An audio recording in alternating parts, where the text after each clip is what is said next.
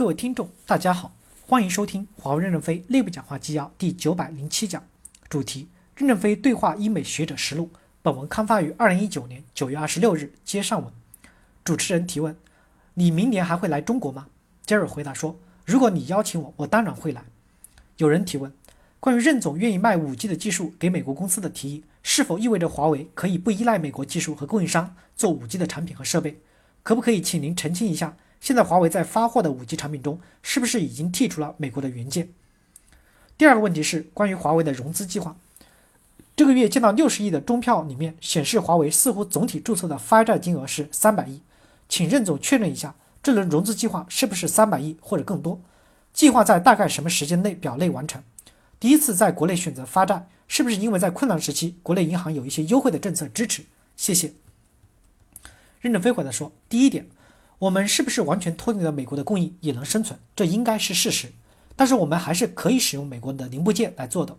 我们的八月份、九月份是对新的版本切换进行了磨合性的实验，到十月份以后就可以量产了。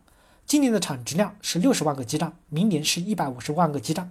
但是我们还是渴望西方恢复对零部件的供应，因为我们西方这些公司的朋友已经有三十年的相交了，人还是有感情的，不能光为我们挣钱。让朋友都不能挣钱，这一点我们不可能这么做。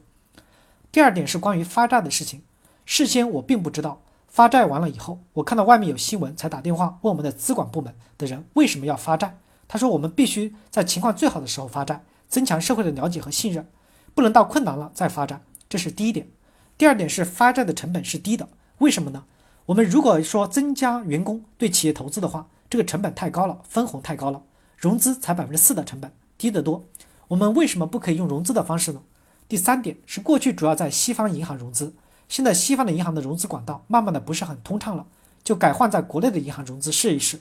因为国内的银行过去的利息点比较高，所以现在试试看，最终融资是三百亿还是两百亿，这一点我现在也不是很清楚。他们愿意发多少债就发多少债，因为不存在偿还问题。因为我们的资金比较宽裕，宽裕到钱多了，我们就希望能对大学科学。科研机构、标准组织多给一些支持，支持世界的发展，不能狭隘的自己维护自己的利益。Peter 回答说：“其实我觉得我们的听众也要知道，在过去的十年当中，技术的重心越来越多的从西方转到了东方。比如说像平板电视，或者是六纳米的芯片，这些最新的技术都是来自于东南亚国家。比如说像中国台湾是一个非常重要的芯片供应商。其实这样的一个转移，可能并不是非常大的一步，或者大家觉得这也不算。”是所谓的企业自治，我觉得这就是不是把所有的鸡蛋放在一个篮子里面的道理，但应该更多的去分享技术，而且双边的贸易也是非常重要的。其实我觉得我们是可以实现的。有人提问，请问任总如何看待印度的五 G 市场和技术？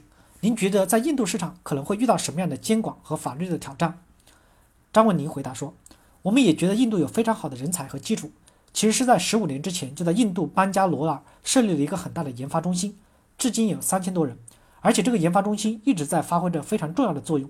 另外，印度的市场一直是我们很重要的市场，这么多年在印度市场的经营还是非常好的。